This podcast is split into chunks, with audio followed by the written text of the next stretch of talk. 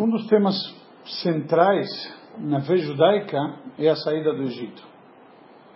Como nós encontramos justamente no Pesach, que estamos às vésperas, e em geral na nossa literatura, em vários lugares, conforme está escrito, para que você lembre os dias da saída do Egito todos os dias da tua vida que inclusive sobre isso começa a Agadá, quando se estende dos cinco rabinos, que está falando em Brebrak, etc., trazem e analisam este passo, que significa e ao que, que se refere para você lembrar a saída do Egito todos os dias da tua vida.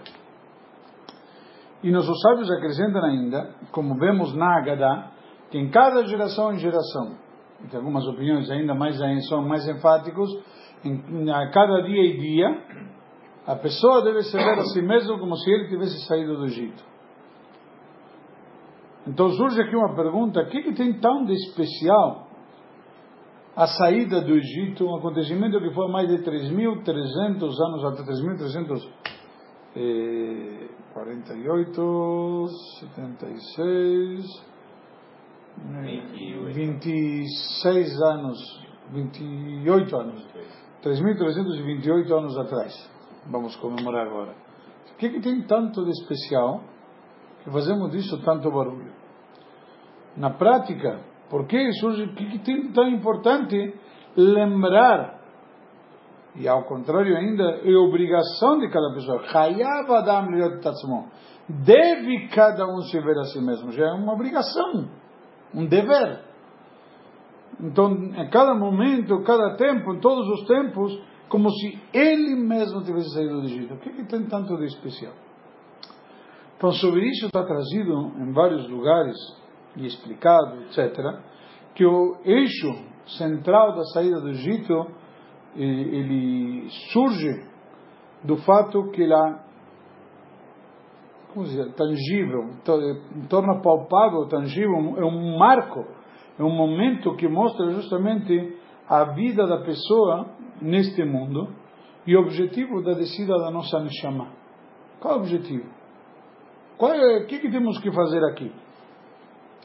Conforme esta análise, a saída do Egito não é simplesmente um episódio histórico que aconteceu lá atrás. Senão é algo, um processo que tem que acontecer conosco constantemente. E aqui é uma questão interessante. O Egito, como se traz, o que, que significa? Em hebraico, Mitzrayim. A palavra Meitzer significa limite, fronteira. Como a gente diz, é um lugar que está delimitado, certo? Um limite. E cada pessoa tem o seu próprio Egito, que significa as suas limitações. Certo? Estamos conversando agora há pouco sobre certas limitações. A pessoa não consegue, ela se fecha, ela não consegue. Então, antes do começar o show, estávamos falando. Então, justamente, são as barreiras que de alguma forma nos limitam, nos interrompem de fazer. A gente se encosta, a gente se acomoda. E não nos deixa literalmente se desenvolver, se expressar livremente e, de alguma forma, ser, desenvolver o potencial que temos. Estas fronteiras são o quê? Os vícios, os costumes. A pessoa criou um hábito. E é difícil, não consegue quebrar o hábito dele. Você está acostumado a estacionar o carro nesse estacionamento. De repente aquele estacionamento fechou. Tem outro 10 metros mais longe. Não dá, é muito longe. Toda mudança é traumática, né? Entendeu? E você vê, a pessoa vem todo dia, de repente, alguma mudança, alguma coisa. Os motivos para ele se desligar. Então, justamente as formas de pensar a seriedade, o entorno, eh, são vícios, a pessoa admite, essas são as fronteiras da gente. Cada um deles fecham a pessoa e te limitam. Que é o conceito de um mitzar, mitzrayim, uma limitação. Eles não permitem desenvolver e expressar o eu interior que a pessoa tem, de uma forma livre. Não consegue. Cada Yehudi tem de fato uma Neshama. Nós temos uma alma. E aí podemos chegar e perguntar: o que significa ser livre? O que é liberdade? Liberdade é fazer o que eu quero? Liber... Até onde vai a liberdade? Até que começa a liberdade do próximo, certo? Então já tem um limite. Então não é liberdade. A liberdade plena seria simplesmente o quê? Poder tudo, em todo momento, em todo lugar, da forma que eu quiser. Você está limitado ao início da, da, liberdade do outro. Dizer. Então já é uma limitação. Então não posso tudo. Como, então como funciona isso? Então na prática vamos entender eh, isso de uma forma um pouco mais clara. O que, que é um Yehudi? Cada Yehudi ele tem, como falamos, uma Neshama. Tem uma essência, uma alma divina, uma parte de Deus que dá vida nele. Dentro do seu corpo físico material. E, neste sentido, a alma está presa no corpo, está limitada. Certo? O corpo não quer necessariamente coisas espirituais. A alma quer coisas espirituais, o corpo quer comer, quer ter prazer, quer usufruir. O corpo quer coisas mundanas, físicas. E a alma se, se encontra envolvida justamente em coisas que não têm a ver com ela, que são coisas do mundo físico material. Na prática, então, o que está acontecendo? A alma não consegue se expressar, não consegue se revelar, não consegue ser exatamente quem ela é. Ela simplesmente não consegue se conectar com Deus. O corpo não te deixa, está com fome, está com sono. A gente, por exemplo, você está com sono. Sim. Mas não precisa se defender.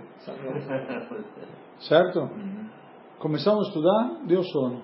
No café da manhã você não tinha sono, estava bem acordado. Mas não é algo que acontece com você, com todo ser humano. Faz parte, e etc. Como ele te pega? Chega a hora de estudar, de rezar, não estou muito afim. Serviu a comida, todo mundo acordou. Quanto, fora as crianças, que adulto você viu dormecer na hora do jantar? Veio a comida, ele come. O rabino começou a falar, ele adormece. Chega a sobremesa. Acorda de novo. Mas é um fato. É, não, é verdade. Então, na prática, o que, que é isto? A alma presa dentro do corpo e as armadilhas que o corpo, entre aspas, lhe proporciona. A obrigação grande que existe aqui, de fato,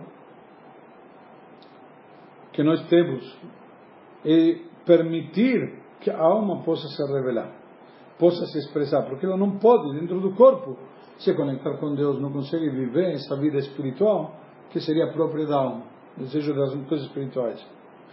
Então nós temos obrigação na vida de quê? De sair do Egito. O que significa sair do Egito? Quebrar essas barreiras, essas fronteiras, derrubá-las, esses muros, certo? De todo, ou seja, tirar tudo isso, se libertar. Então, o que significa ser libertar? Ser o que ele é de verdade. Dar vazão a seu, seu eu interior. O que ele realmente tem vontade de ser, o que ele tem condições e potencial de ser. Que aquele âmago dele, que está cheio de amor a Deus, desejo por Torá, por mitzvot, etc.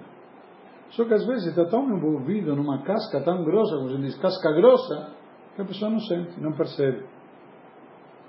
A pessoa deve soltar a sua neshama de todas as amarras que ela tem, todas as limitações, e permitir dela permiti-la de se expressar do jeito que ela é, com sua integridade, com todo o seu potencial, do nível mais profundo do coração, etc., que é através do cumprimento das mitzvot, com, com fervor, com amor a Deus, o estudo da Torá ilimitada de nosso Deus, de Deus que nos deu, da sua sabedoria. Então, todo este lado espiritual, o que, que é? O que a Neshama ela deseja. Por isso que te dá um prazer inenarrável e ilimitado. O que, que acontece com o ser humano? Você gosta de sushi? Quantos dias consecutivos você pode comer sushi? No café da manhã, no almoço e no jantar. Não dá. Não dá. Café da manhã, almoço e jantar, não dá. Você fica com nojo. A única coisa que te dá prazer constante, a mesma coisa, o lado espiritual. Porque é um prazer verdadeiro Você tem que vencer toda a resistência. Exato. Para poder, poder, poder perceber isto. Porque você não percebe.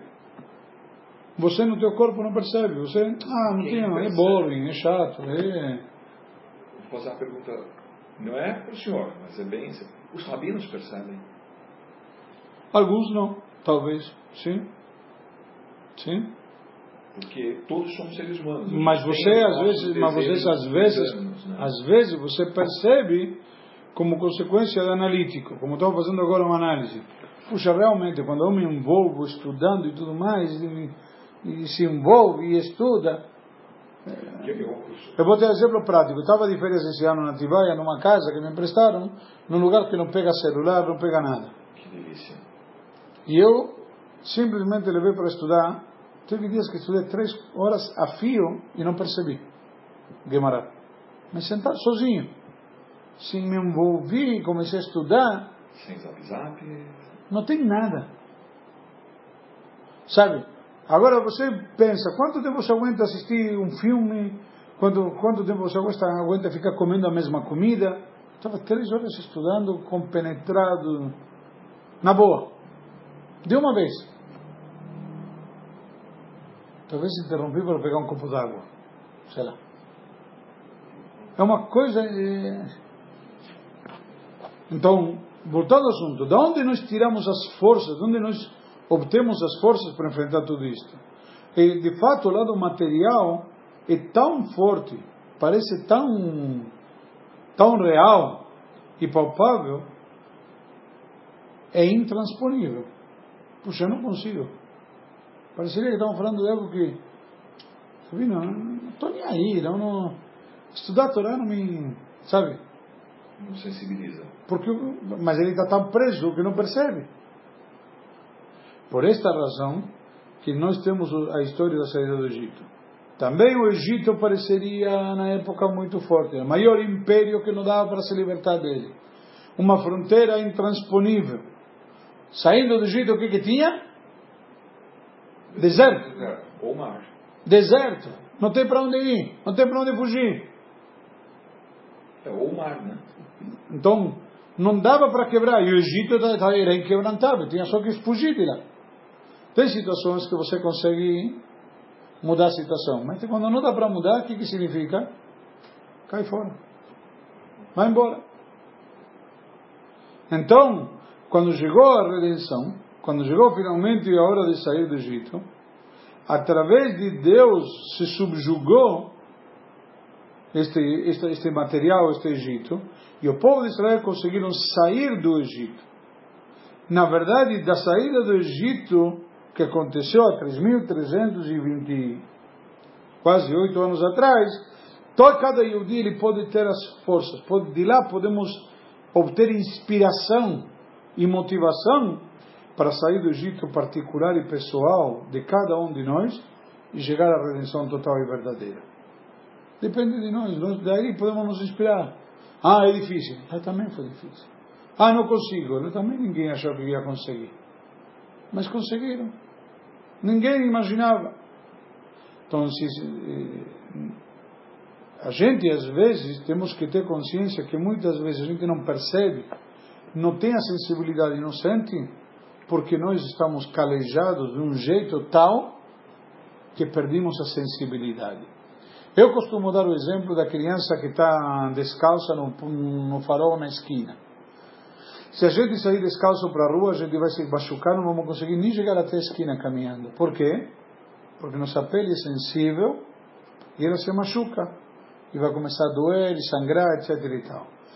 Contraposição, tem crianças correndo na rua, certo? Descalças, na boa, não sentem nada. Não sentem nada. Como pode ser? Na prática, são piores? Não. Qual a diferença? Eles criaram, se calejaram. Eles criaram uma calosidade, ou já a pele se tornou sola. E eles simplesmente perderam a sensibilidade.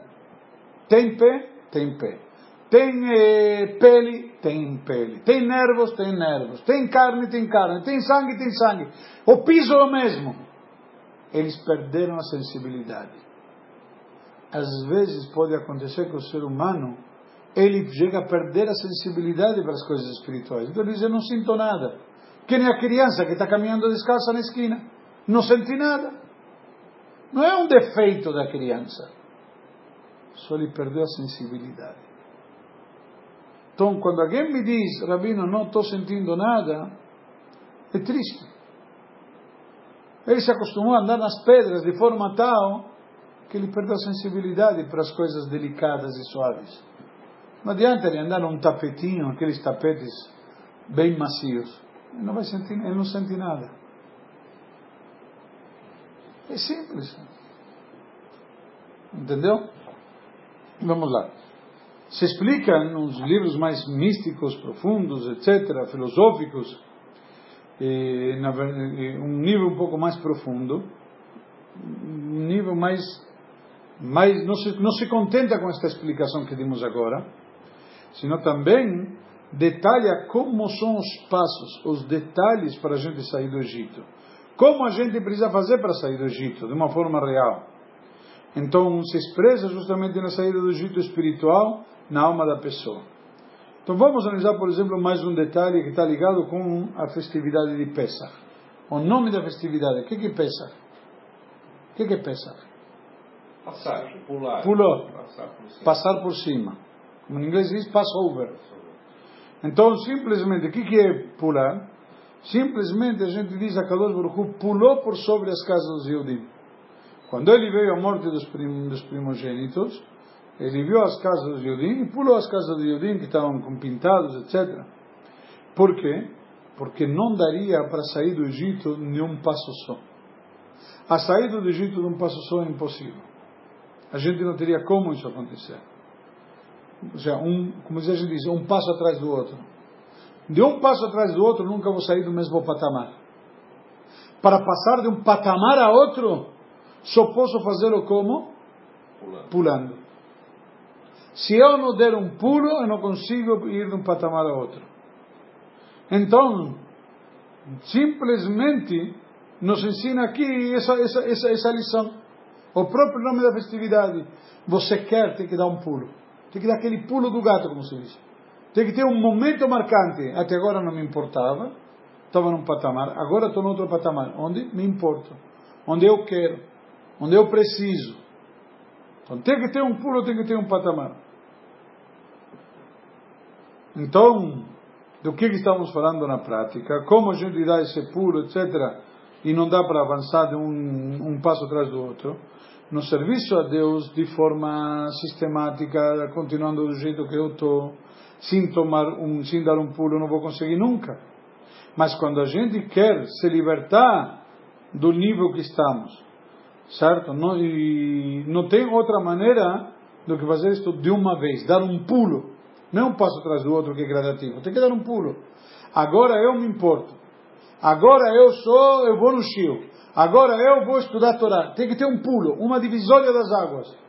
Se você quer continuar do jeito que você estava, você só está enganando os outros. Pensa que está enganando os outros. Puxa, o Rabino está me vendo no shiur, ele vai pensar que eu me importo. Você não está fazendo, se está fazendo para o Rabino, coitado de você. Na prática, a gente tem que dar esse pulo exatamente como está escrito que a Israel fez, Deus deu pulo, teve esse pulo, e aí fugiu o povo do Egito. Tem que ter um pulo. Temos que aproveitar o pulo e mudar de estratégia, mudar de situação, mudar o status. Então, Haga Pesach, na prática, a festa da libertação, nos dá as forças, não somente para sair do Egito nos dias de Pesach, sino também para libertar a nossa alma daquelas amarras que nos prendem dentro do corpo físico do mundo material durante o ano todo. Então, toda a situação que tem justamente no próprio Egito, nas tuas fronteiras, como falamos, teus hábitos, teus vícios, etc., devemos e podemos aproveitar este, esta época do ano que é propícia para isso e sempre devemos lembrar que estamos ainda no Egito, que estamos ainda presos, ainda estamos com vícios, com hábitos que devemos quebrar, derrubar, ultrapassar, barreiras a ultrapassar e sair justamente destas limitações, destes egípcios, destes egípcios, Egipt, Egitos, para cada um de nós podemos nos libertar ter uma libertação pessoal, hum, espiritual, cada um em si. Que a gente possa aproveitar esse ensinamento, quebrar essas barreiras, ultrapassar todas essas limitações e dar manifestação real à nossa alma do jeito que ela é e do jeito que ela pode vir a ser. Chag Sameach para todos.